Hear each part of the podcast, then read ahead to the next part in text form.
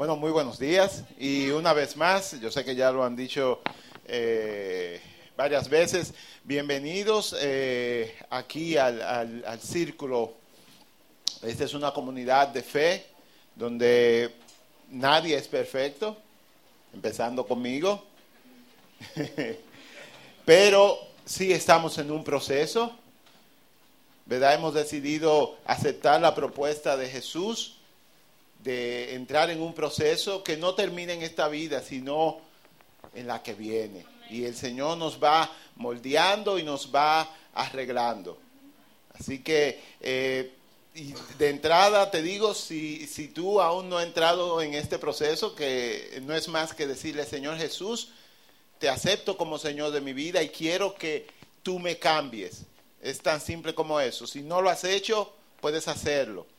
Y nosotros te prometemos, no una iglesia perfecta, pero sí un grupo de gente que te va a acompañar en, ese camino. Así como nos acompañamos todos aquí, cuando uno mete la pata, nos ayudamos, ¿verdad?, a, corregirnos.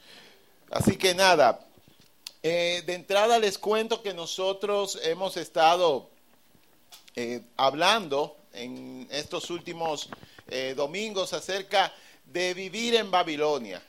Y para hacer un poco de, recuento de lo que hemos estado diciendo, eh, Babilonia era la ciudad capital del imperio de los caldeos. Y sucede que el pueblo de Israel fue conquistado por este imperio alrededor del año 600 antes de Cristo.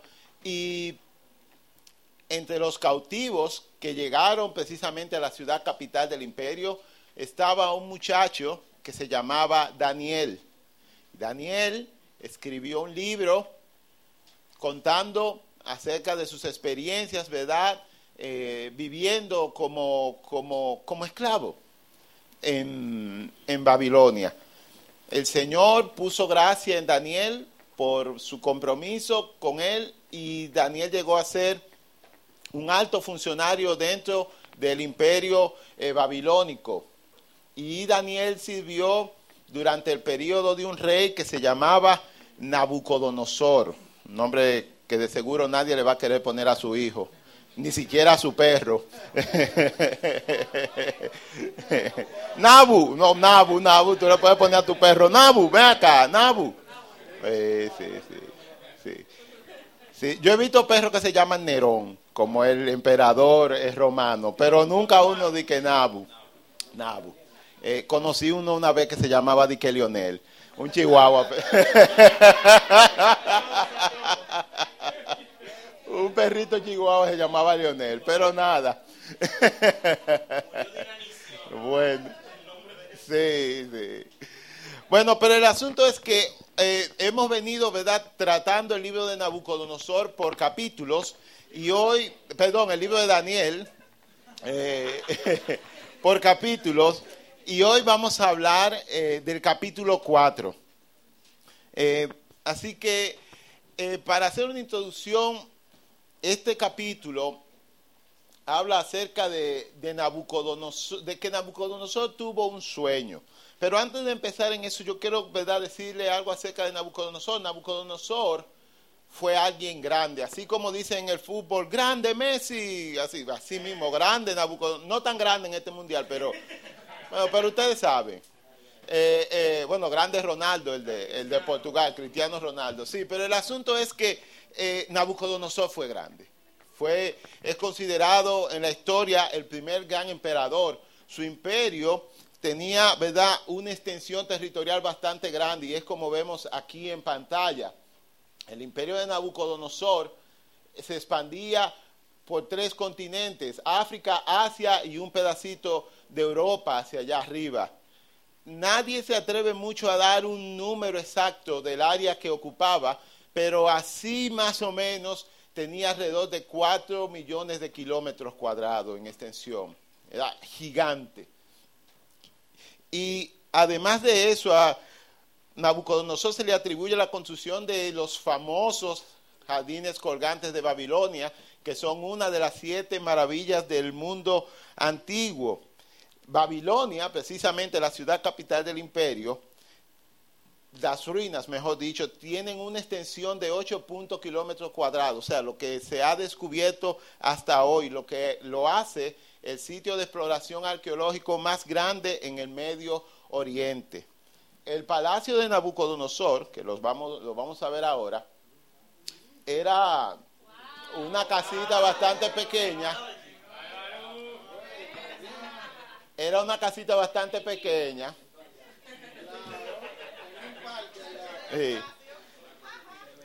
de más o menos 43.295 metros cuadrados. Una villita, nada más.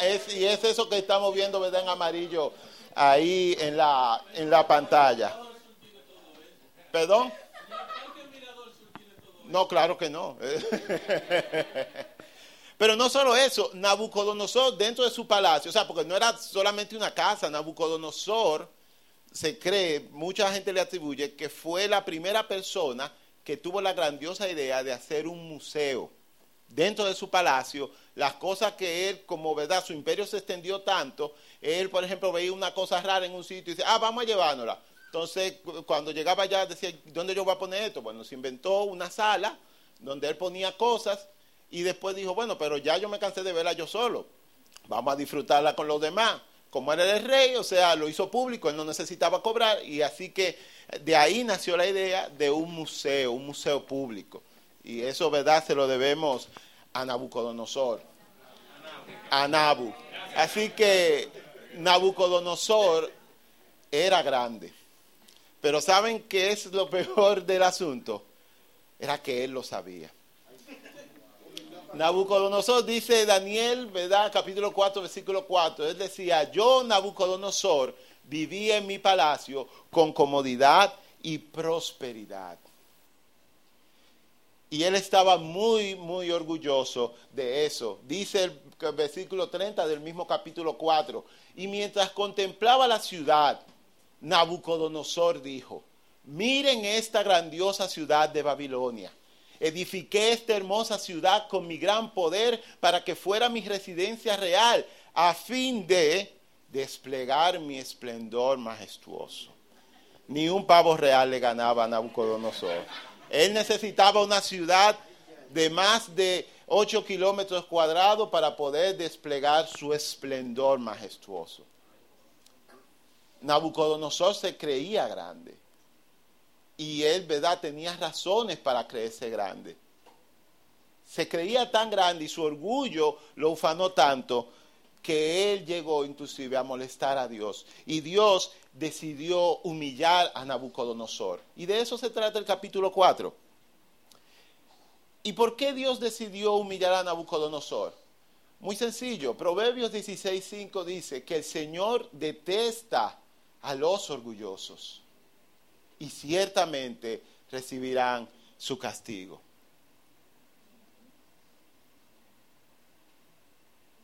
Y les voy a decir algo. Quizá lo de Nabucodonosor era una hipérbole, ¿verdad? De lo, del grado al que puede llegar una persona siendo orgulloso. Pero todos nosotros, de una u otra forma, alguna vez nos hemos sentido muy orgullosos. Nos hemos creído la gran cosa.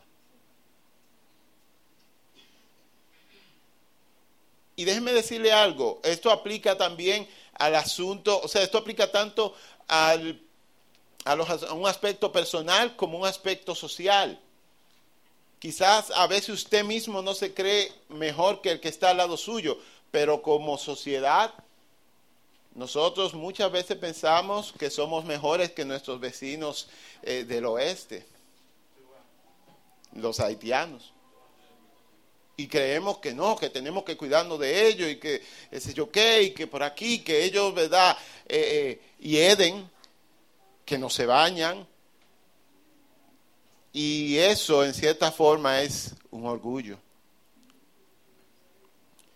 Así que, además, ¿verdad? De, de, lo arrogante y petulante que puede ser una persona eh, orgullosa, una persona soberbia, el Señor le molestan tanto los orgullosos por, por una razón mucho más profunda. Y C.S. Lewis lo pone en palabras. C.S. Lewis dijo, según los maestros cristianos, el vicio esencial, el mayor mal, es el orgullo. Las infidelidades, la ira, la avaricia, la embriaguez y todo eso son meras migajas en comparación. Y pongan atención a esta parte. Fue a través del orgullo que el diablo se convirtió en diablo. El orgullo lleva a todos los demás vicios. Es el estado mental anti Dios. Miren, el orgullo es un estado del alma en el cual, y por eso es que es tan peligroso, y por eso Dios lo detesta tanto. El orgullo es un estado del alma en el cual tú suplantas la autoridad de Dios por la tuya propia. En lugar entonces de una persona depender enteramente de Dios, como fue diseñada para ser, esa persona se vuelve independiente, entre comillas. Y lo peor de eso es que se vuelve el estándar moral único para decidir lo que es bueno y lo que es malo. Muy parecido a lo que pasa en nuestra sociedad hoy en día. De hecho, yo siempre he pensado que la razón principal que tiene mucha gente para rechazar al Señor es porque no quiere que alguien le dicte lo que es malo y lo que es bueno. De hecho, ahora nosotros vivimos en un relativismo social donde cada quien decide lo que es bueno y es malo, gracias, para él. Y eso, eso es orgullo. Esta fue exactamente la locura que cometieron Adán y Eva cuando pecaron y decidieron desobedecer y ser qué? Iguales a Dios. De hecho, no sé si recuerdan cuál fue el gancho ¿no? que utilizó Satanás. Le dijo, no, si ustedes comen de ese fruto, van a ser iguales que Dios. Y eso fue lo que dijo Eva, bueno, igual que Dios, que hizo todo esto.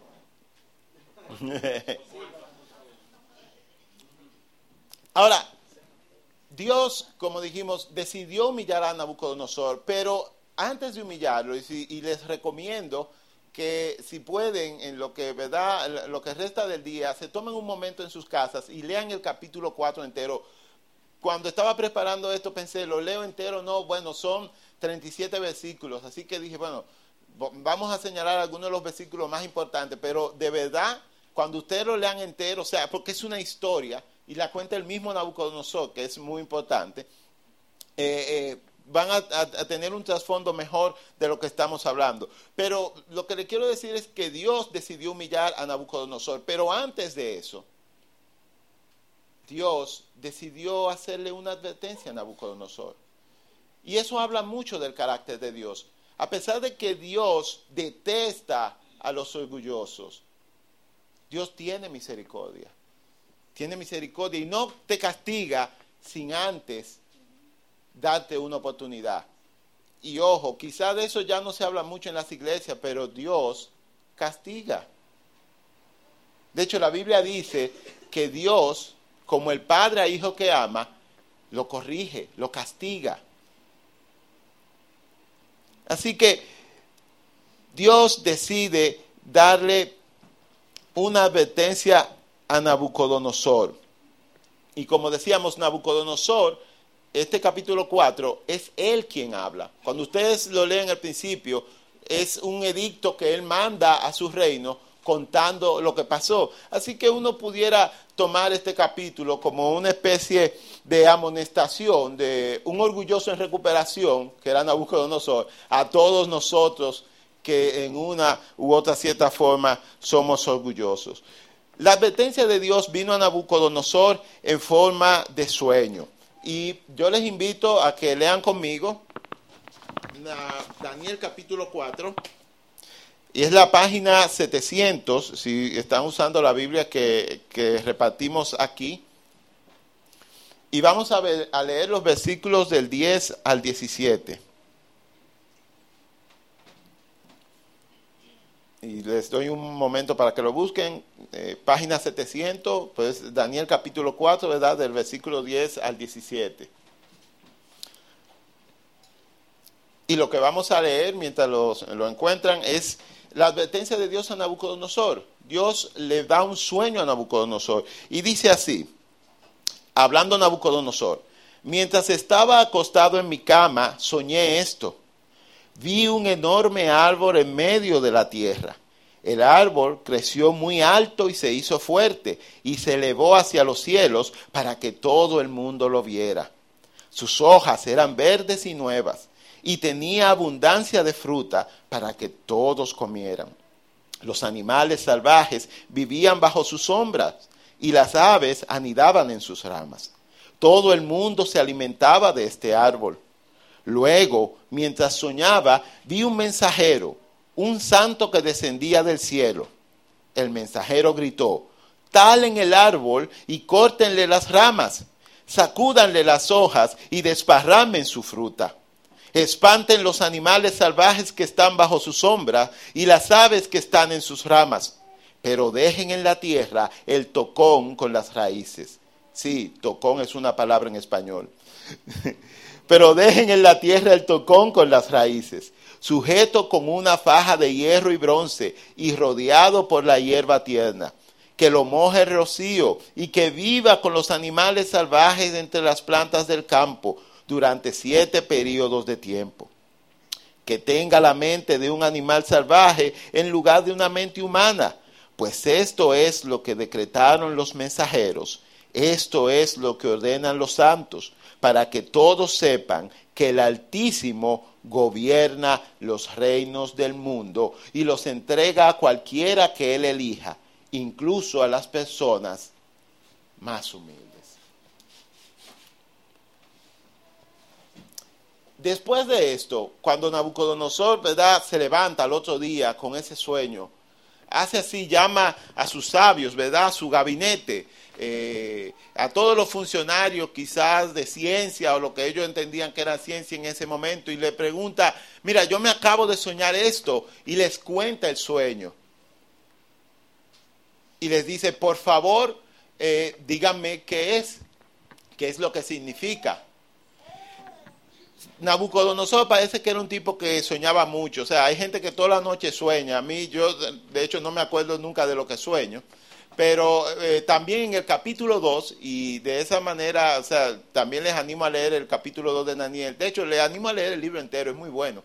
Eh, en el, capítulo 2 eh, Daniel llega, ¿verdad?, a, un, a, un, lugar alto en, en, el gobierno de Babilonia, es precisamente porque puede interpretar un sueño que nadie más puede interpretar. Este sueño es diferente porque en el sueño del capítulo 2, Nabucodonosor no recuerda lo que se soñó, pero sí sabe que se soñó algo. Ahora, en este capítulo 4, él sí recuerda lo que se soñó. Y cuando se lo cuenta, los sabios dicen que no pueden interpretar el sueño, pero hay muchos estudiosos bíblicos que dicen que lo que pasa es que, o sea, el sueño es bastante como obvio y dicen tiene miedo de interpretarlo. De hecho, Daniel, que sí lo interpreta, también tiene miedo de interpretar el sueño. Pero Daniel sí lo interpreta y vamos a leer la interpretación que es del 24 al 26 en el mismo capítulo 4. Dice Daniel, esto es lo que significa el sueño, su majestad, y lo que el Altísimo ha declarado que le sucederá a mi señor el rey. Usted será expulsado de la sociedad humana y vivirá en el campo con los animales salvajes. Comerá pasto como el ganado y el rocío del cielo lo mojará durante siete periodos de tiempo, vivirá de esta manera hasta que reconozca que el Altísimo gobierna los reinos del mundo y los entrega a cualquiera que él elija. Y quizás lo más importante de esto es que Daniel le dice al rey que hay una alternativa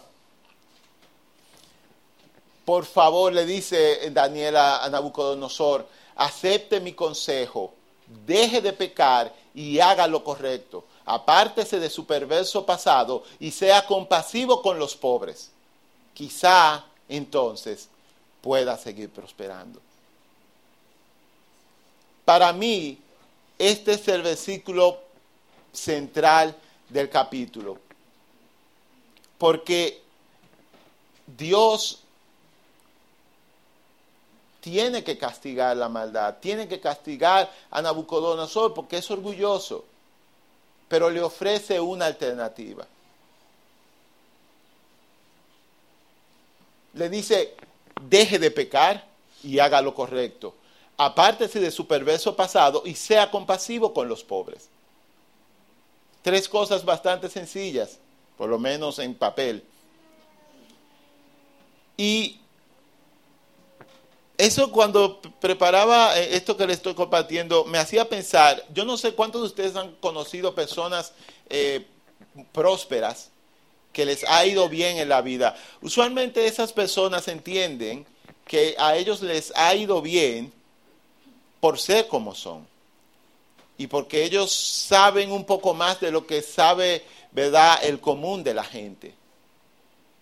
Y que alguien le diga, mira, tú vas por mal camino y te va a ir mal, tienes que cambiar. Ellos lo que te van a decir, pero ven acá, mi hermano, ¿cómo que voy por mal camino? Tú no ves todo lo que yo he logrado, todo lo que yo tengo, hasta dónde yo he llegado.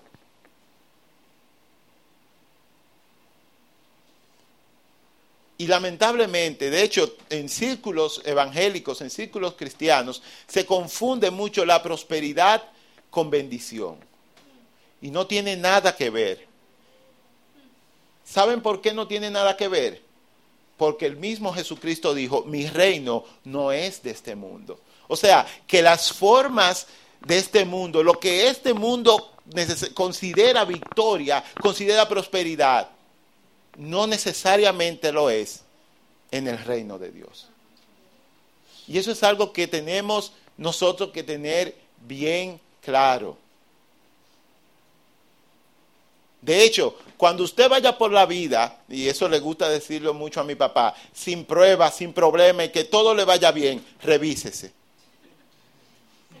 Porque no se supone que sea así. Miren a Job.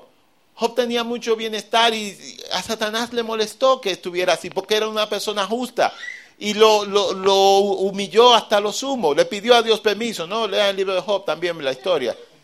Pero, pero el asunto es que si tú en la vida vas siempre viento en popa, entonces quizás sea momento de hacer una revisión, porque se supone que nosotros somos contracorriente, nosotros estamos invadiendo un reino que tiene su sistema, su forma de hacer las cosas.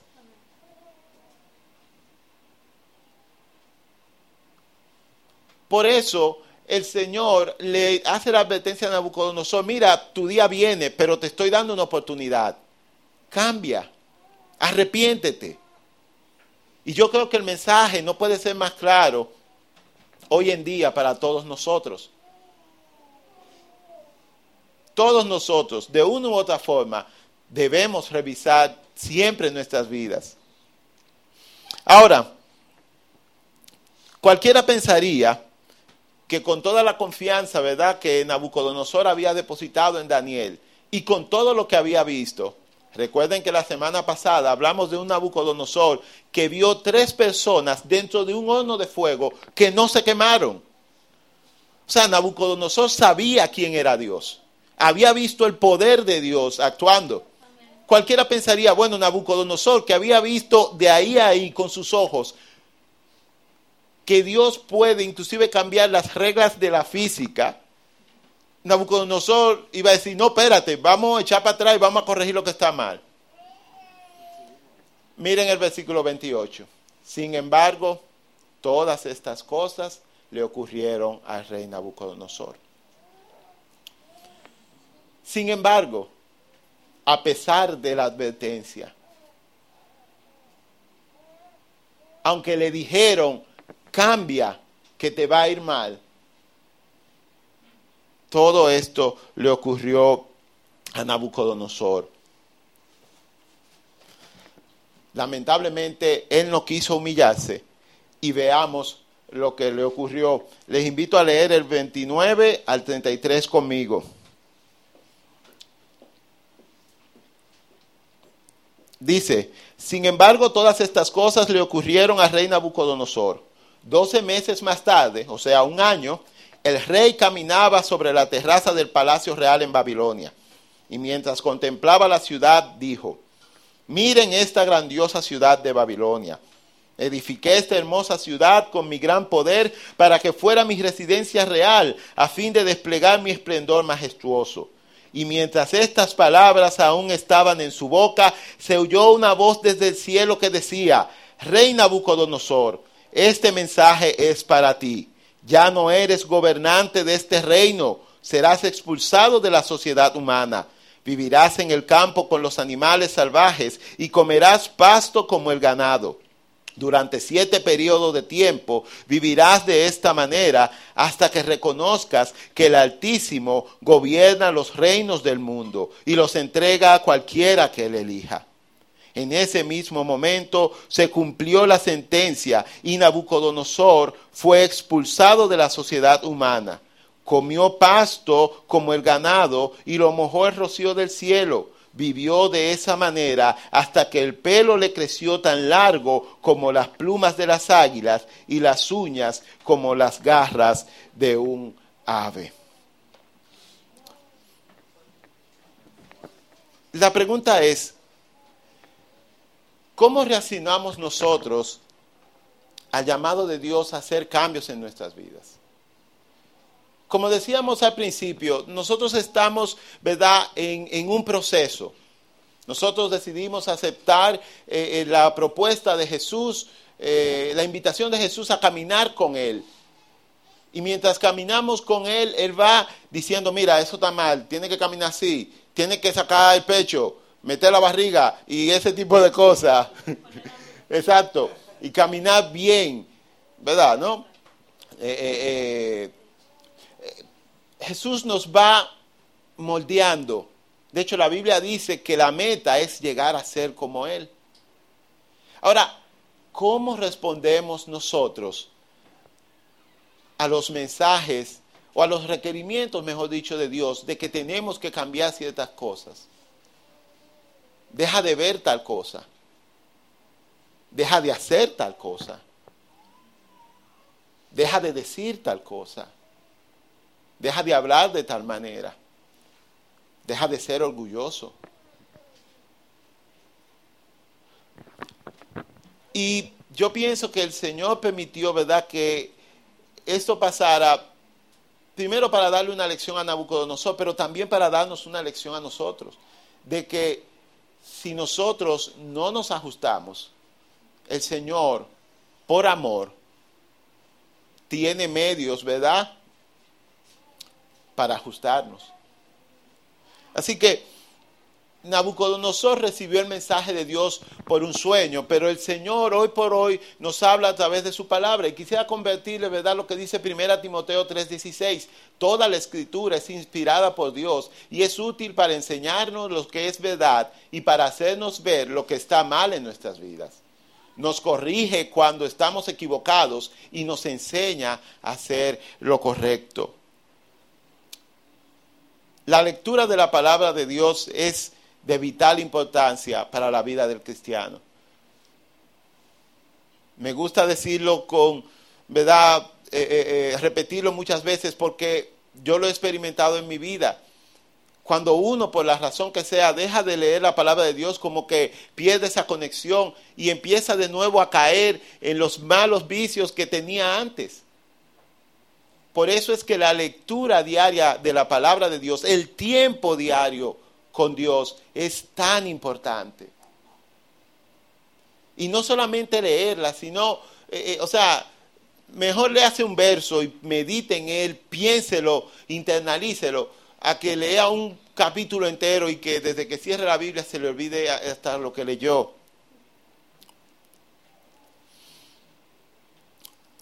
Un asunto importante que también quiero tratar es, que además de que Dios sigue haciendo advertencias a través de su palabra, como vemos ahí, Dios también sigue castigando a los orgullosos. Y de hecho, alguien pudiera argumentar que en el día de hoy nosotros estamos viendo una especie de castigo, de castigo colectivo en la sociedad. Romanos 1, 22 al 26 y al 27 dice, hablando Pablo de, de la sociedad, afirmaban ser sabios, pero se convirtieron en completos necios. Por esa razón Dios los abandonó a sus pasiones vergonzosas. Aún las mujeres se rebelaron contra la forma natural de tener relaciones sexuales y en cambio dieron rienda suelta al sexo unas con otras. Los hombres, por su parte, en lugar de tener relaciones sexuales normales con la mujer, ardieron en pasiones unos con otros. Los hombres hicieron cosas vergonzosas con otros hombres y, como consecuencia de ese pecado, sufrieron dentro de sí el castigo que merecían. Ahora que alguien me diga que esa no es la foto de nuestra sociedad hoy en día.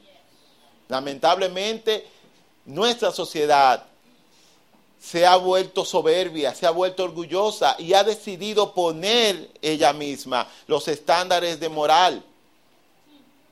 Y por eso entonces Dios dice, ah, ok, pues lo suelto a la locura, porque la verdad es que todos estos comportamientos que nosotros vemos hoy y que Pablo describe aquí no son más que actos de demencia, actos de locura como dice Pablo, han dejado el uso natural de las cosas para entonces hacer,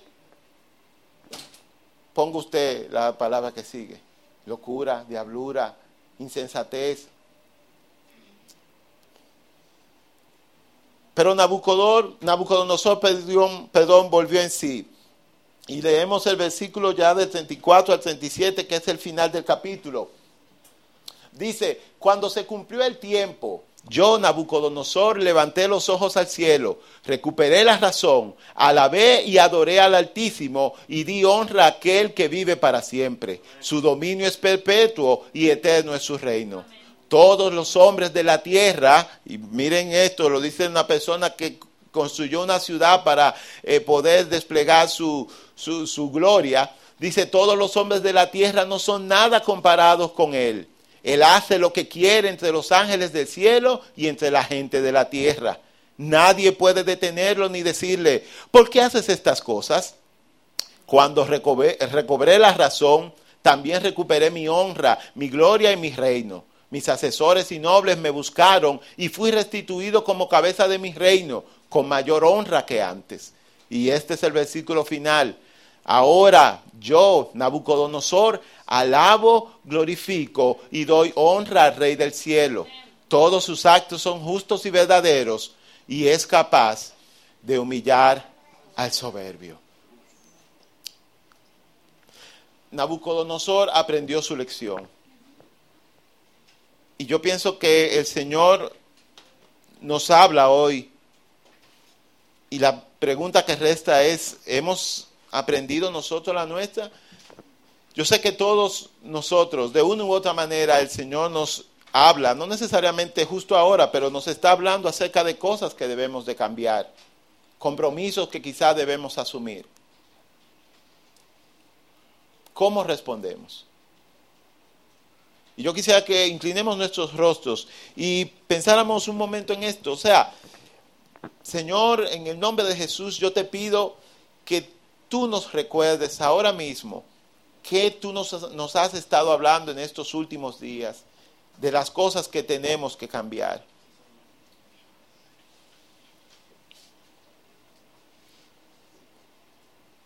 Y yo estoy seguro que el Señor ahora mismo está trayendo a nuestros corazones y mentes lo que Él nos ha hablado.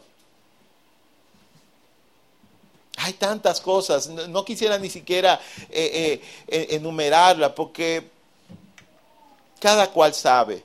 Y Dios trata personalmente con cada uno de nosotros. Lo que sí yo quiero dejarte en esta mañana es que sea lo que sea que Dios te esté diciendo que cambies, cambia. No esperes como Nabucodonosor a que Dios tenga que usar métodos quizás no muy agradables para traerte ¿verdad? Como Nabucodonosor, a recuperar la razón. Señor, en el nombre de Jesús, yo te pido que tu espíritu no nos suelte. No nos suelte en el sentido de que siga molestando a nuestros corazones y nuestras mentes acerca de los cambios que tú quieres que hagamos en nuestras vidas. Padre, ayúdanos a recordar que tú, Señor, tú castigas a los hijos que amas y que esos castigos son quizás una muestra de amor, Señor, tuya a nosotros, tratándonos de hacernos cambiar. Nosotros oramos en el nombre de Jesús. Amén.